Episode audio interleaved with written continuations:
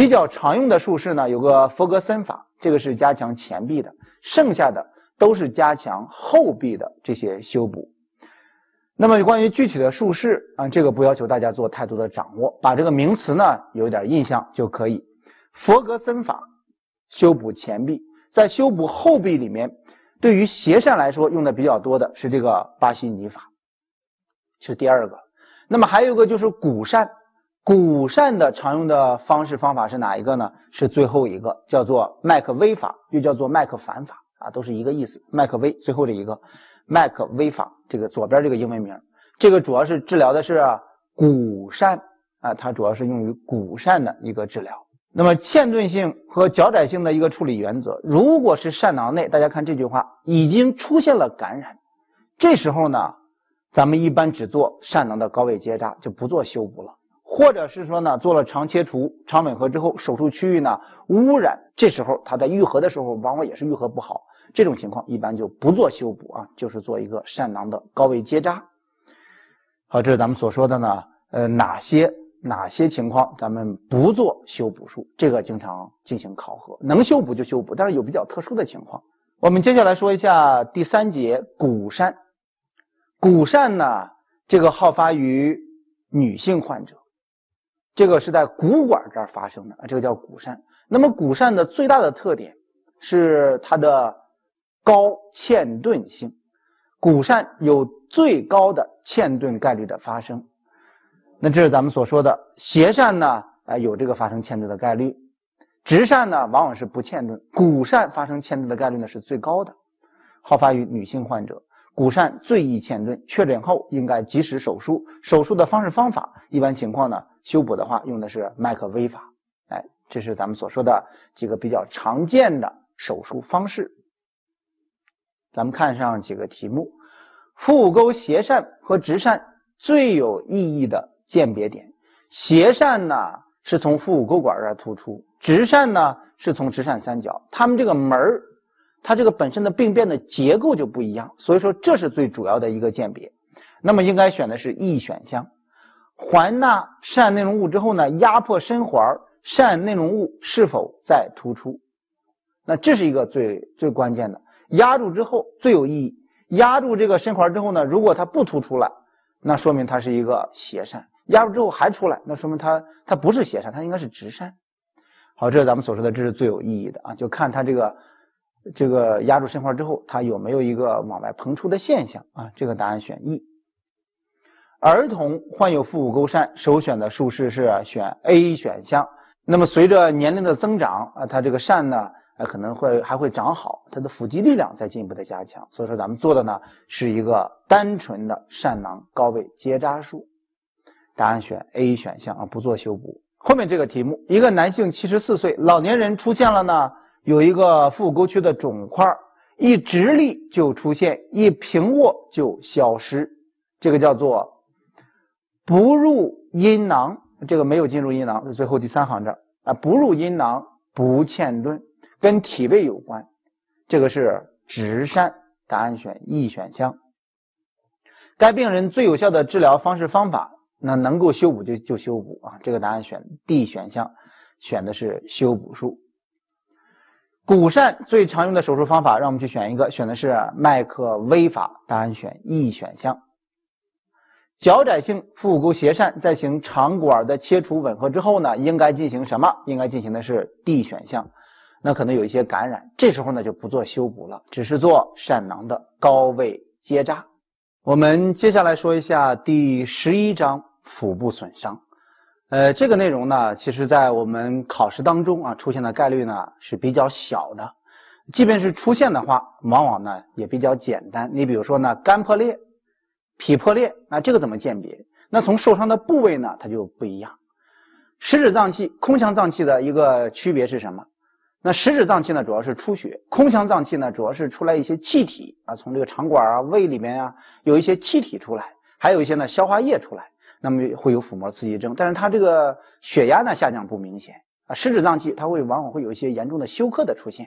那么在这个章节包括的就是这些损伤的它的临床表现和鉴别，呃，包括常见的脏器的损伤。哎，它的这个分类啊，可能会有一些小的设计，但是呢，难度不大。咱们一块儿呢来说一下，以顺口溜的形式呢来说一下，食指破裂内出血，这个好理解，食指脏器、肝脏、脾脏。那么在这些食指脏器破裂出血当中，哪一个脏器呢是最容易受损的啊？这个咱们要把它标出来。最常见的呢，这个要把它知道一下，是脾脏，脾脏是最容易受损的食指脏器。空腔破裂呢刺激多，空腔脏器比较容易受损的是小肠。因为小肠的这肠管壁比较薄，第二个呢是它这个所占的面积比较大，那么一旦出现有外伤的情况的话呢，哎，损伤的往往是面积大、比较薄的小肠。开放出入找，轻重无大小。如果有一些损伤的话，是开放性损伤，一定要找它的出口入口。这个一定要，因为咱进行这个腹部探查呀，呃，如果是只是看了这个开口，没有看里边的这个深的这个口的话，那有可能会。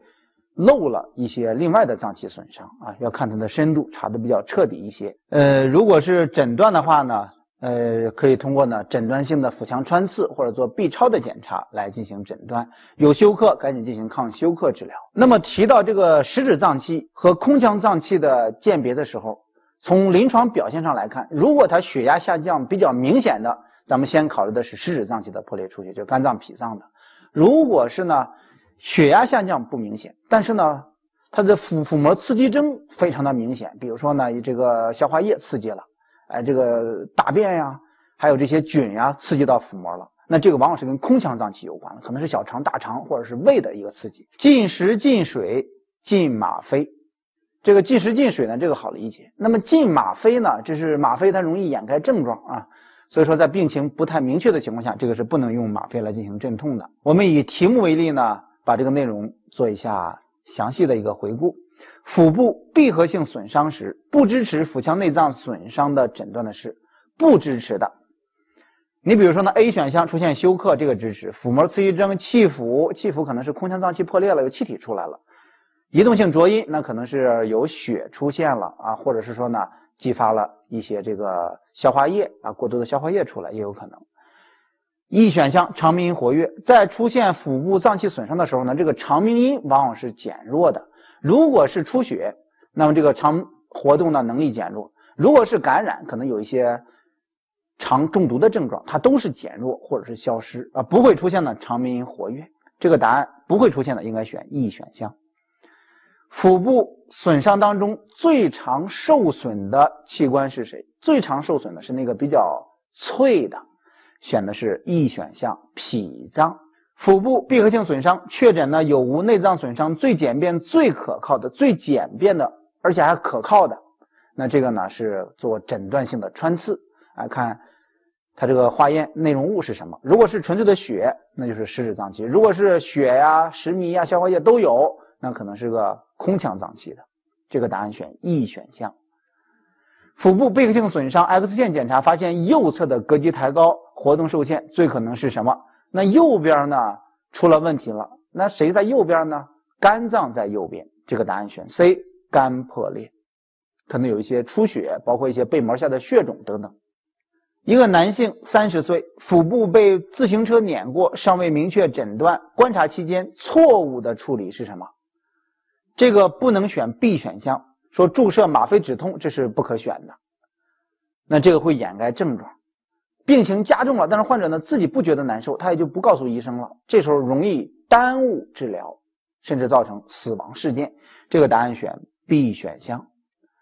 一个男性二十五岁，腹部被倒墙所压伤，中腹部剧痛，伴有呕吐三小时，血压一百二八十六。他是中腹部，呃，有明显的腹肌的压痛啊，压痛、反跳痛都有，肌紧张，肠鸣音消失，最可能的诊断是什么？中腹部。